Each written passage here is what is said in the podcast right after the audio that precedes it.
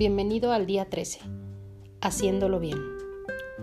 En su libro Las bendiciones de mi abuelo, la autora Naomi Remen cuenta que su abuelo, un rabino judío ortodoxo, le explicó a ella los ocho niveles de la caridad o las formas de dar a los demás, cuando ella apenas tenía cinco años.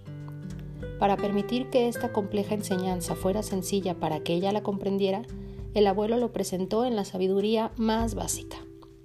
He aquí cómo se lo enseñó a ella. En el nivel 8, que es el más básico nivel de dar a los demás, un hombre compra un abrigo a regañadientes para un hombre que está temblando de frío y que le pidió su ayuda. Él se lo entrega frente a otras personas en espera de ser agradecido. En el nivel 7, un hombre hace lo mismo sin que le pidan ayuda. En el nivel 6, un hombre hace lo mismo sinceramente sin que le pidan ayuda.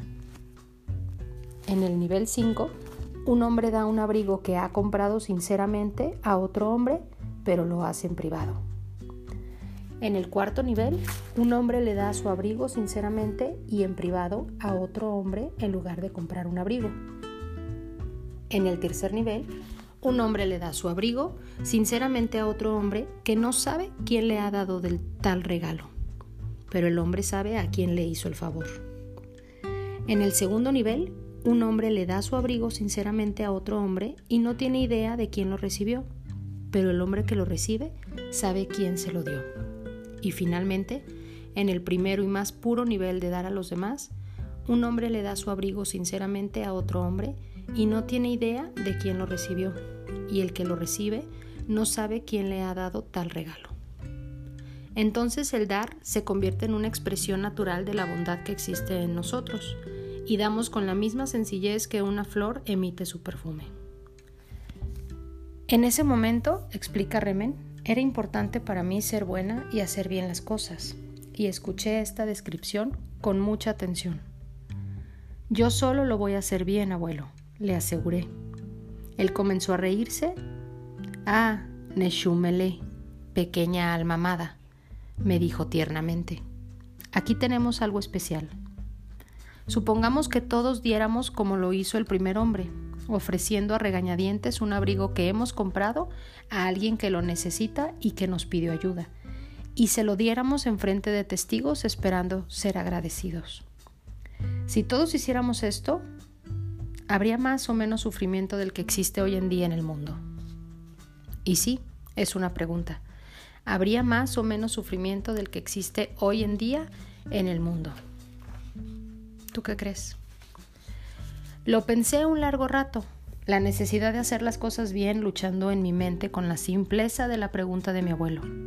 Menos sufrimiento, abuelo, le dije finalmente con algo de confusión. Así es, me dijo, esto es cierto. Algunas cosas son tan buenas en sí que vale la pena hacerlas de la manera que lo puedas hacer. Indudablemente hay formas de dar a los demás haciéndolos sentir menos, robándoles su dignidad y su autoestima. Podemos aprender a dar sin quitar y frecuentemente aprendemos en el camino. Pero de acuerdo a mi abuelo, es mejor bendecir la vida de malas que no bendecirla en lo absoluto. Me parece muy lindo compartirles esta hermosa historia porque desde su propia experiencia la autora que una preocupación común que puede ser que no estemos bendiciendo correctamente o que el darle algo al otro no viene desde lo más profundo de nuestro corazón cuando pensamos que así requiere ser. Pero como lo dijo el abuelo de Remen, el bendecir y el dar están tan llenos de bondad en sí mismos que vale la pena dar y bendecir de cualquier forma que lo podamos hacer, aunque signifique algunas veces que demos bendiciones sin tener ganas de hacerlo y que demos aún cuando estemos confundidos acerca del motivo de dar. La resistencia es parte de cualquier cambio en la vida. Puedes contar con ello. La clave es ir más allá de la resistencia y hacerlo de todas formas. Recuerda que tu cerebro reptiliano está dedicado a sobrevivir y en la medida en la que tú busques cambiar, estas resistencias aparecerán. Habrá días que tengas ganas de bendecir y días que no. Bendice de todas formas, estarás feliz de haberlo hecho. Habrá días que te dé gusto poner dinero en el contenedor y otros días que sientas duda. Coloca el dinero ahí de todas formas. Estarás feliz de haberlo hecho. También habrá días que no desees leer tu plan de negocios para la prosperidad, porque estás seguro de que nunca se volverá realidad. Léelo de todas formas, estarás feliz de haberlo hecho. Siempre hay más que ganar que lo que podemos perder. Y por supuesto, habrá días que desees abandonar el experimento de la prosperidad por completo, cuando sientas que no vas a ningún lado, cuando tengas dudas o aparezcan estas resistencias y que no vale la pena continuar esforzándote. Continúa de todas formas. De verdad, estarás feliz de haberlo hecho. Te lo prometo. Y el día de hoy, las acciones que se nos piden son cuatro. La primera es que releas tu plan de negocios para la prosperidad. Siéntelo. Escucha tu cuerpo mientras lo haces. 2. Coloca tu cuota de dinero del día de hoy en tu contenedor y lee la afirmación que está en el contenedor tres veces en voz alta. 3. Bendice a todos los que están a tu alrededor, incluyendo a los otros participantes en este experimento. Imagina cómo aquellos a quienes bendices prosperan y se rodean del bien. Entonces, bendícete a ti mismo e imagina lo mismo. Puedes continuar bendiciendo a la persona o personas en tu lista de bendiciones. Lo importante es que recuerdes que cada una de estas acciones te pueden llevar algunos minutos. Si decides no hacerlas, puedes correr el riesgo de estancarte y retroceder, quedarte donde estabas. Y cuatro, lee tu decreto de merecimiento.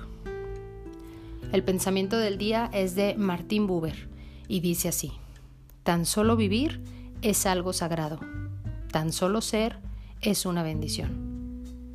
Y la afirmación del día, que la puedas repetir el mayor número de veces posibles y escribirla en tu cuaderno de afirmaciones para tenerlas a la mano y generar estas nuevas neuro, neuropartículas, perdón, estas sinapsis, estas nuevas redes neuronales.